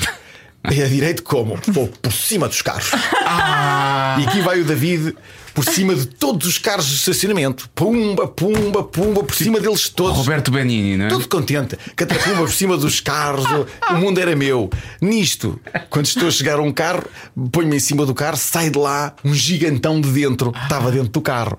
Isto 5 da manhã, um gigantão. Ui. Eu não sou propriamente a pessoa, eu nunca andei à briga na minha vida. Eu vi-me vi lá em cima do carro, ele sai do carro e vai dizer: Oh, pronto, já fui, este aqui vai-me desfazer. E ele olha, olha para mim, vem, vinha furioso lá dentro, ele sai do carro, uh, vira-se para mim e diz-me: Oh, David Fonseca, ei, mas eu estou grande fã. Saltai um bocado em cima do meu carro. Exatamente. Ele veio para baixo e deu um grande abraço ao, ao rapaz e eu, então, estás bom e não sei o quê. E ele, então, mas andas em cima dos carros e estás a dar cabo disto tudo. E eu, estava muito longe. Enfim, eh, portanto, er- eh, ser famoso na altura e ter, e ter o sucesso do Challenge Salvou-te. For, até por cima dos carros conseguia andar sem que me acontecesse alguma coisa. Portanto, eh, foi, foi das poucas parvoíces que eu fiz. Fiz outras, mas não, não foram tão parvas como esta. Mas esta aqui foi uma da que, pronto, eu guardo com alguma. com, algum, com, com algum quentinho no coração, porque acabou em bem. Carta branca para se fazer o que quer. Isso mas, é- há, mas há muitas vezes carta branca para uma pessoa fazer o que quer porque as pessoas desculpam tudo, porque, porque acham engraçado. Ah, olha, cá está este rapaz. Eu achava aquilo um disparate. Diz, eu já vi, uma pessoa pode fazer o que lhe apetece. Depois contei essa história no dia seguinte. Já viram? Pessoa- Eu se alguém andasse em cima do meu carro, eu acho que desfazia eu. Que fazia queixar a polícia, desfazia o gajo. Agora, não, pelos vistos é possível. Não sei se é por eu ser tão magrinho. Se calhar é por isso. Ele achou que eu não dava a fazer dano nenhum ao Porque carro. na altura não havia redes sociais, porque se houvesse. Pois não, não havia. os telemóveis eram tramados. Graças a Deus. Imagina. Graças a Deus que Se não havia nada disso. Se Ia houvesse- ser um, um pesadelo na discoteca. Era, era, mas não, não, não havia nada disso e não, ainda bem, porque eh, não havia. E eh, aquela coisa, por exemplo, hoje as pessoas gostam de tirar fotografias, não é? Selfies, não sei o quê. Antes era um autógrafo. Autógrafo. É um autógrafo. Ninguém andava com máquinas fotográficas, as câmaras não tinham máquinas fotográficas, os, os telefones. é? Portanto. As pessoas pediam autógrafos, que eu achava ainda um disparate maior. Então, Mas para que é isto? Estamos numa discoteca, vem com um pano todo rasgado, assina aqui! E Enfim, mas pronto, aconteceu, aconteceu assim. O, voltando, só, só rapidamente aqui uma coisa, fiquei com essa dúvida. De, há bocado falaste, contaste a história de Fafo, que é muito boa também, tal como, tal como essa agora. Eh, o que me leva a perguntar-te: tu nos concertos bebes Nunca. só, só água? Só, só água e eu, na realidade, eu até raramente bebo. Eu não sou, eu não, não sou grande fã de álcool, nunca fui. Uh, Por acaso não devia haver. eh, Pois, não, não, não. não, Eh, nunca até fui. pensei que É só não em, em coisas tudo. muito, muito específicas, uh, ou sei lá, num, num Num almoço. bowling, em Favo, claro. Exato, ou num almoço, tipo vinho, uma coisa do género. Mas bebidas brancas então é uma coisa raríssima. Eu nem me lembro a última vez que bebi uma bebida branca, não me lembro. Portanto, não sou de. de... Então, nos concertos, isso é impossível. Porque para. Eu acho que se, se virem um concerto meu, sabem que aquilo, duas horas É daquilo. que tu destilas tanto que. Não, eu, eu não posso, mas nem uma gota. E eu, eu já fui fumador noutros tempos. A sério? Já. E, e- e lembro-me que uma das coisas que, que me fez querer gravemente deixar de fumar era o que aquilo me demolia lá em cima. Portanto, o, o ato de fumar fazia com que eu não conseguisse fazer aquilo que eu queria fazer lá em cima. E pronto, deixei de fumar, parece, parece que eu, eu sinto-me como aqueles carros dos X Spectrum que levam um nitro. Sabes? Foi o que me aconteceu quando deixei de fumar. Tipo, agora tenho uma, uma, uma, vida extra. Olha, agora já posso vir aqui para cima saltar que nem um, que nem um tolo. Enfim. Que tu fazes e fazes muito bem. Por falar nisso, vai estar em Lisboa e no Porto em novembro, não é? Vou, são, são, são, não vou dizer que são os concertos de, de final de, de digressão, mas na verdade. De... Não, nós, estes concertos são concertos muito especiais eh, porque eu estou a fazer uma digressão de teatros radicalmente diferente de tudo aquilo que eu, que eu já fiz, que aquilo é uma grande maluquice. E quando nós começámos a fazer aquilo, aquilo é tão divertido de fazer que eu disse: Olha, então vamos fazer Lisboa e Porto. Nós fizemos Lisboa e Porto também o ano passado. Um, só que é, é uma digressão que, chama, que nós chamamos uh, Radio Gemini Closer. E basicamente é uma digressão onde há uma espécie de interatividade entre mim e uma, e um, uma, uma tela onde passa vídeos muito estranhos. E, e há uma interatividade grande, musical, e acontecem coisas muito mirabolantes neste espetáculo. E eu achei que aquilo era tão, tem sido tão fora e, e tem corrido tão bem em todos os sítios onde a gente tem ido que eu disse: então vamos, vamos também a Lisboa e Porto, porque acho que vai valer a pena, acho que as pessoas vão gostar, ver, porque é uma claro. coisa completamente diferente. É, não tem nada a ver. Eu acho que aquilo mistura. Não, é, é mais do que um espetáculo, é quase uma, uma performance, digamos assim, que dura uma hora e meia, uma hora e quarenta e cinco e que envolve muitas pessoas e que envolve e que tem histórias e que, e que vá, conta um espetáculo de uma forma radicalmente diferente. Tem a ver com o Radio Gemini também, mas vai, um, vai a sítios que, que não, não consigo ir de outra forma nos meus espetáculos mais normais. Portanto, quem for para este espetáculo não é um concerto normal de David Fonseca. Não, não, não. É uma coisa completamente diferente. É uma. Vai uma eh, é um cruzamento entre as coisas que eu gosto, eh, digamos assim. Não é necessariamente uma, um espetáculo de música, mas é um espetáculo de música, de, de, vídeo, de performance, um espetáculo artístico, de alguma maneira. É isso que eu quero fazer ali. E depois, pronto, eh, tudo pode acontecer, porque aquilo é um bocadinho em cima de, de, de uma, uma corda meio bamba entre um vídeo e a, e a música como eu disse, há muita interatividade entre mim e o público, há muitas coisas a acontecer muito diferentes daquilo que costuma haver, mas não, eu não posso dizer muito mais se não estrago aquilo que o espetáculo. O que, o que as pessoas vão ver. É.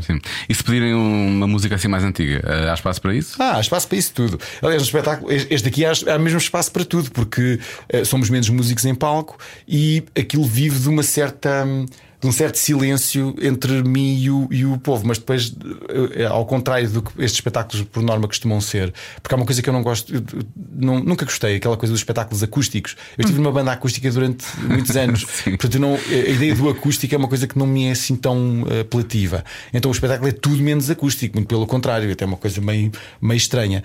Só que é uma, uma abordagem diferente. Não consigo dizer muito mais do que isso, é uma abordagem diferente ao espetáculo. Portanto, as pessoas têm que ir ver, Tem que ir ver.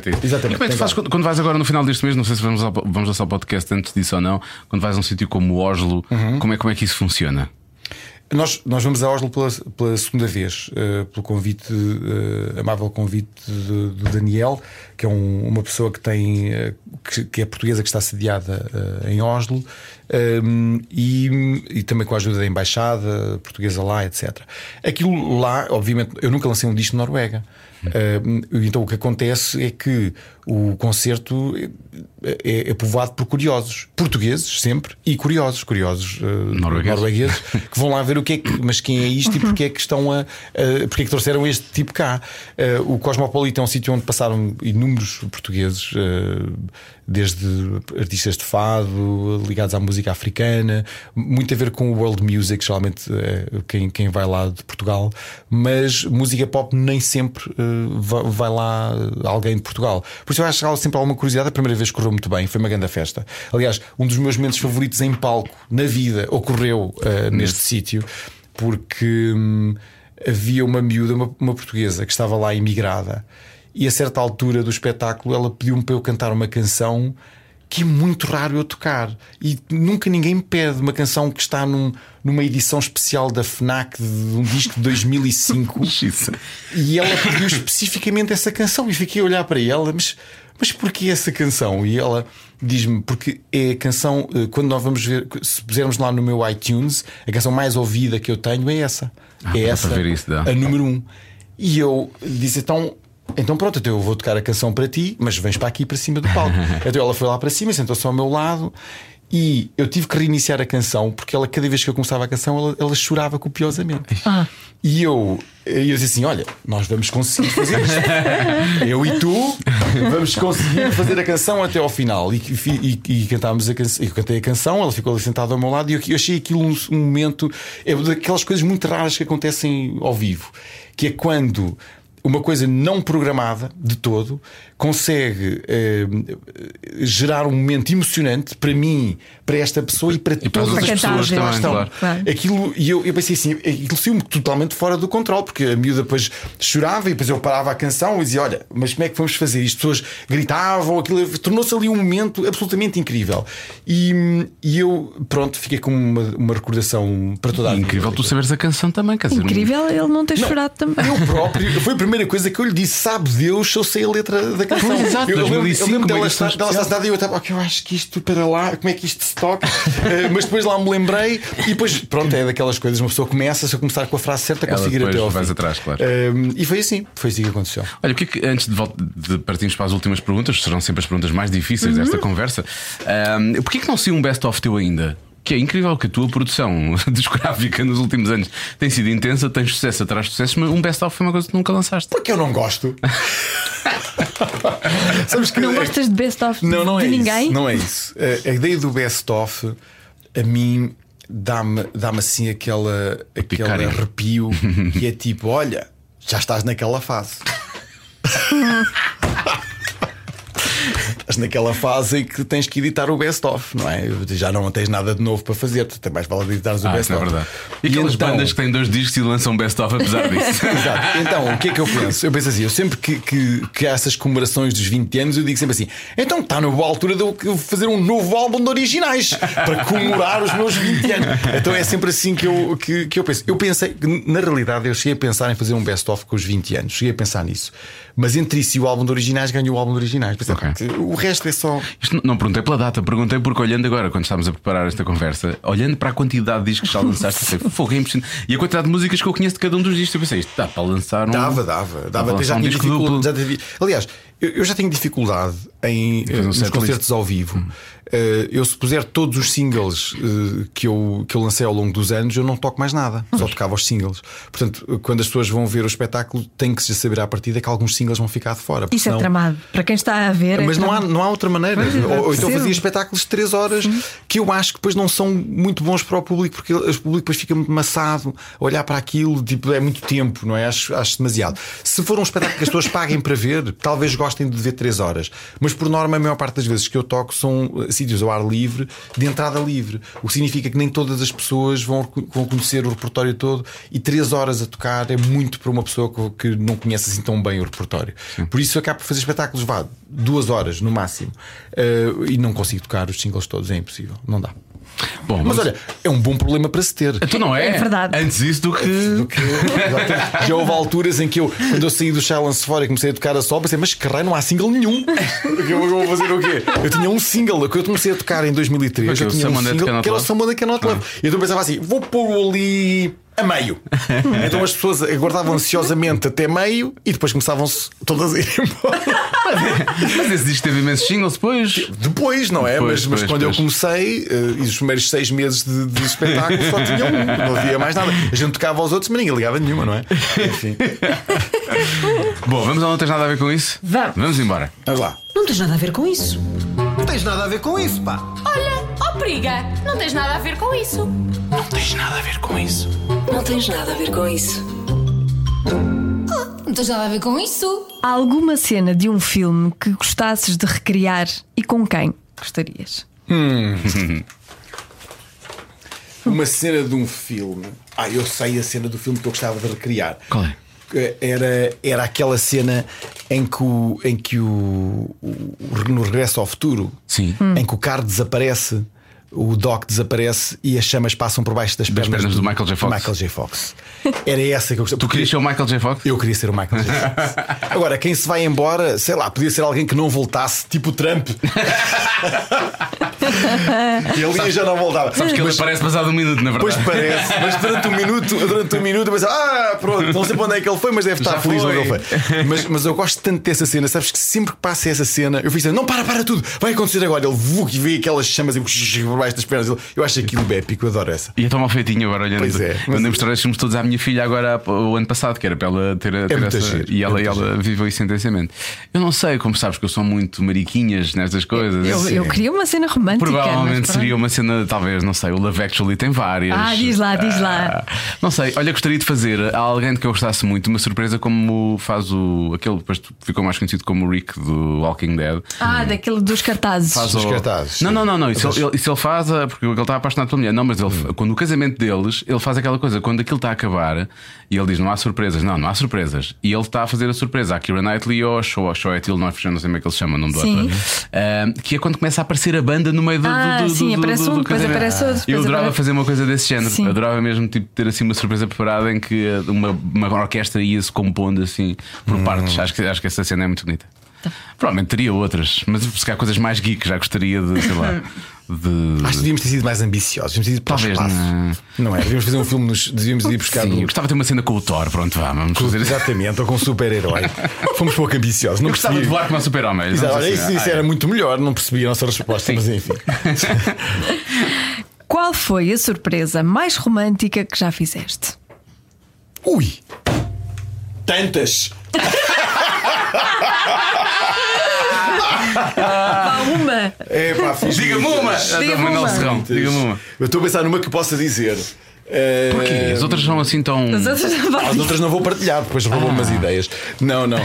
Mas, eh, mas, mas sim uma ideia romântica. Bem, houve uma vez eh, que eh, colei com fita, com fita cola à meia da noite um, um número muito, muito grande de flores à porta de uma pessoa. Mas muito, muito grande. E depois, claro, de dia aquilo parece que foi atacado por, por, pelo Bank- Banksy. Ah, mas, mas de noite pareceu melhor. Mas estava, estava tudo, era quase como se tivesse sido alguém que tivesse colado aquilo tudo na, na, na porta. E depois aquilo abriu-se. Pronto, estava tudo um bocadinho. Ah, mas colou, co- como se, quando a porta abriu, aquilo. Havia várias, era tudo um, um ramo de flores. Mas aquilo acompanhou a porta. Acompanhou a porta. Uhum. E teve boa reação. Não sei, não estava lá. não faço mais Mas não tiveste feedback depois? Tive, tive feedback. Ah, tiveste feedback, e as pessoas. eu- não, as pessoas. As pessoas? as pessoas, não. Pessoas, a pessoa do outro lado gostou. Moderno. A pessoa gostou, mas não, mas não, não, não estava lá para ver. Ach- Achei que fi- ficar lá para ver e era um bocado creepy. Não, isso é. mas não, mas não. Não, não fica lá para ver, puxa uma câmara. Exatamente, não. Mas, mas fiz, e fiz outras coisas, mas não posso dizer. Hum. Ficam para mim. Está bem. Eu, tu não tens nada a ver com isso. É justo. Não, não, não. Não, não já contaste, isto, já contaste, isto não como é que é isso? Isto não pode acabar. Ah, não vale. então Não, tá. não acabo já, não acabo já. Contaste. Eu uma vez disse a uma pessoa para ter a mala pronta para preparar o seu fim de semana, não sei o quê. não- Ai, que horror. Sim, e levei, a, e levei a surpresa para Londres que ela nunca tinha andado de avião. Ai, que bonito. Ah, isso é bonito também. Sim. Isso é bonito. Mas eu não gostava que me fizessem. Eu uma isso. Não. Eu Porquê? ficava- Eu não- ansiosa. Sim, ficava muito ansiosa. Ficavas ansiosa? Tu isso Sim, é bom, faz pois, parte. mas eu não gosto. Não gostas de sentir ansiosa? Não gostas de surpresas? Não. Oh. Fico ansiosa. Principalmente essa coisa de. Então, olha, esta surpresa das flores era boa, porque não, não precisavas de ficar ansiosa, tinhas que abrir a porta. Pronto, isso sim. E ficar ansiosa, depois tinha que as tirar. sim. Exatamente. Como reages ou reagirias se. Esta é muito má. Vai ser aí. Se alguém se risse durante o ato. oh, isso acontece-me quase sempre. Já me aconteceu. Por acaso já me, já me aconteceu, já me aconteceu. Não, deixa-me cá pensar. Rir durante o Eu acho que isso. Mas sabes que.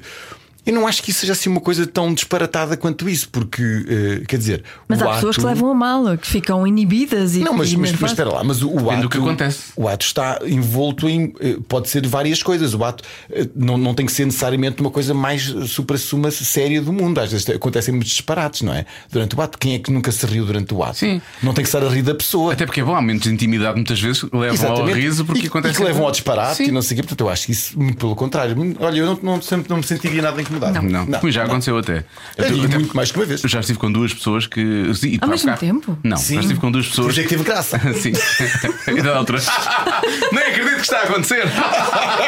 Eh, Não, mas já, já, eu já estive com duas pessoas que, quando realmente atingiam o orgasmo, riam-se. Riam-se. Ah, era uma, Ah, uma reação Era ao uma orgasmo. reação, era uma reação. Sim. Que engraçado. É muito engraçado. é Mas rir assim de gargalhada e. Não, é porque Era mais riso que michoso, era mais riso que muito quem chora, não é? Há quem chore. Ah, isso, isso, eu, eu ia lidar mal com isso. Eu pensava, ai, deve ter corrido tão mal.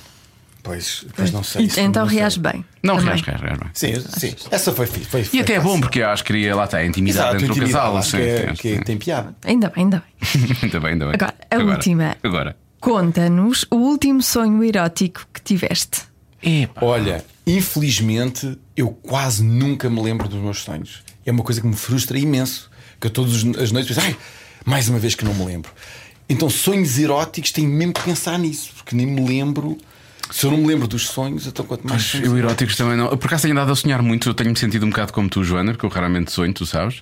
Obviamente me lembro disso, como ao David. Mas o último que eu tive que marcou não foi erótico, foi acordei, eh, acordei a respirar. Acordei com a minha própria respiração, estava, a minha respiração estava super a- acelerada. Eh, e depois fiquei mexido, fiquei assim. Parado na cama, à espera que o sono voltasse outra vez, eu estava eh, aterrorizado. Tive um, Mas não sabes o que era? Tive um pesadelo, não, não, lembro-me bem. Ah, lembras, Eu estava tipo a fazer qualquer coisa, não era a minha casa, eu estava a lavar louça ou coisa assim, mas por alguma razão havia um vidro à frente que refletia, ou assim, um... e dada altura começo a sentir assim um bafo de calor, o meu corpo começa a mexer de forma involuntária, e quando eu olho através do, do, do vidro, a minha cara estava sobreposta com a cara da outra pessoa, como se eu tivesse sido possuído por um espírito. E então começo com a respiração super, super, super acelerada e eu acordo com, o- com o som da minha própria respiração. Olha, estou muito invejoso. Porque eu nunca. Fogo, eu fiquei aflito na Eu cama. acho, eu acho que ao menos era qualquer coisa que acontecia. Porque sabes que os sonhos é uma coisa. sa- Sabes aquelas pessoas que dizem: Ah, olha, ontem eu sonhei com o Brad Pitt. Eu, o quê? Mas o que é que tu estás a que é que queres dizer com isso? Eu acho que é um disparate, porque o sonho não, não quer dizer nada. O- Sei lá, ninguém consegue controlar o que Sim, é que raio se as ligações dentro, que estão é? aqui dentro, claro. Então, eu adorava ter os- esses sonhos todos, toda a hora em mente, e sair com, com toda a gente, e andar com. e ter sonhos eróticos, e sei lá, e rebolar com tudo o que era eh, pessoa que me, que me apetecesse, mas não, é uma tristeza, nunca me lembro de nada, não sei o que é que se passa, não tenho, não tenho nada para contar, infelizmente não tenho nada para contar. E tenho muita inveja das pessoas que têm sonhos espetaculares. Eu conheço algumas pessoas que têm sonhos espetaculares Oh, e, e fico sempre a ouvir, tipo, o quê? Fizeste o quê? É pá, isso deve ter sido incrível. Eu fico sempre muito invejoso. Tipo, Porquê? Porque o sonho é uma forma de viver uma coisa sem perigo nenhum. é. Sem, sem consequência, nada. E tu, por momentos, acreditas mesmo que aquilo está Sim, a acontecer. sim, sim, sim. Acho maravilhoso. É. Pronto, infelizmente isso nunca me acontece. Tens Tenho que, tens que ir ver um café com a Joana que é bom de contar todos os sonhos incríveis que ela Tens muitos sonhos Tá. eróticos? Não, Não, eróticos nem sempre. Não, por acaso eróticos tem pouquíssimos, pouquíssimos. é. E quando é. Mas quando- quando tens são bons, quando tens assim, é, é tipo é espetacular. É, é, Ah, mas, pá, mas normalmente quando eu sonho com alguém, é, nu- nunca chega a ser erótico, é sempre só. É só de amor. Sim. É sentimento. Sim. Sabes com quem, por quem ela esteve apaixonada uma vez? No sonho. José Sócrates. A sério? Estás a ver? Isso, isso até até eu adorava sonhar que estavas apaixonado por. Ou melhor ainda, que o José Sócrates estava apaixonado por mim. Estás a ver? Isso, é- e, que, e que me ia lá à casa e que telefonava e dizia: David, fui ao teu concerto e não estavas lá. Opa, essas coisas é que, é que, me- é que me davam. Pronto, davam, olha, davam muito ânimo na minha vida, mas infelizmente não. Todas as noites dormo. E vocês se soubessem, às vezes eu penso assim: ai, hoje vou-me lembrar. E começo a pensar em coisa, a ver, hoje, hoje vou Mas nem com quando acordas, naquele Nada, momento. nada. Eu, eu devo-me lembrar uma vez ou duas por ano dos meus sonhos. Eu devo, porque eu acho que devo dormir tão ferrado. Eu durmo muito pouco, mas durmo tão ferrado, durmo e depois acordo e já acordo já tipo pronto para a vida. Já nem me lembro. Ah, por, por norma, as pessoas acordam devagarinho, Devagarinho. ainda vêm de lá de dentro. Eu não, quando acordo é tipo. Ping! Olha, já aqui estou. E pronto, não me lembro de nada. Que inveja, eu não, não conseguia. não, mas é por, isso- por isso que tu te lembras. Pois é, porque eu quando nós sonho estamos a muito nessa sonhar, fase nós estamos a de- sonhar, eh, o sonho já foi há, bastante Dos tempo. snooze. Nós acordamos, mas Exatamente, os poucos sonhos que eu me lembro é quando eu volto a adormecer. Quando acordo e depois, por isso, por- não sei porquê, durmo, durmo mais 15 minutos. Nesses 15 minutos parece que acontece o mundo inteiro. Pá, eu adorava que isso me acontecesse, era todos os dias. Eu adorava lembrar-me dos meus sonhos, infelizmente não. Bom, tu vais sonhar com este momento agora, tu não vais acreditar, mas este programa acaba assim. Ai, tu vais acabar. Eu vou, vou. Esta já não faz parte, não tens nada a ver com isso. Esta tens que responder. tá Olha, bem? mas essa fazes tu. Vou Já fazer, vou fazer. Não tem problemas, não tem problemas. Então, eu, a partir do momento que eu digo, não vais acreditar, mas isto acaba mesmo assim, é porque pronto, é uma coisa que está instituída, instituído em decreto-lei, há um tu é que passou ao lado, não viste.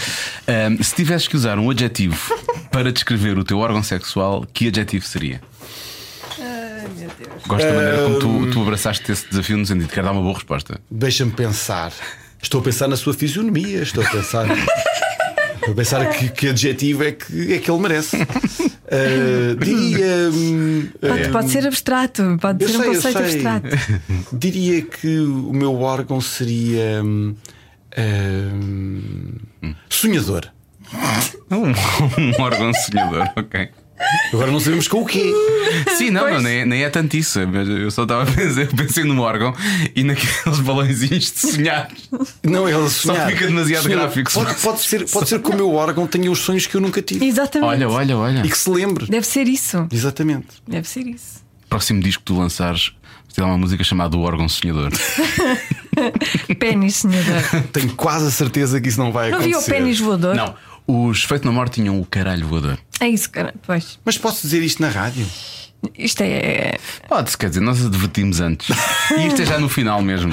tudo bem, tudo bem. Isto é especial. Ok, ok. David, muito obrigado. Obrigado, eu. Obrigada. E um grande abraço. Abraço, abraço. Cada um sabe de si. Com Joana Azevedo e Diogo Beja. Já fazia falta, realmente, um pirilau sonhador, eu acho. Olha, sim, é é? verdade. Tem direito a sonhar. Nunca tivemos um sonhador e finalmente temos aqui na, na nossa caderneta de cromos de, de Pumba, pirilaus o sonhador. o sonhador. Lá está colado, agora já não sai. Ficou estranho dizer isto, tendo em conta do que estamos a falar. Bom, vamos avançar então com isto, que é na verdade terminar este, este episódio. Uh, Deixe-nos ficar uh, review nos agregadores de podcasts, em qualquer um. Diga que gosta muito do podcast, subscreva, diga aos amigos e descarregue os episódios que não ouviu ainda que E estão lá para trás. estrelas, as estrelas. As estrelas, estrelas, isso é incrível. Nós temos jeito para promover esta coisa do podcasting, não temos? Temos. Imenso, imenso. Na próxima semana, quem é que vem? não sabemos ainda, mas vai ser, vai ser espetacular. Vai ser o melhor Vai ou ser a um- melhor convidada de De sempre. sempre, de sempre, de sempre.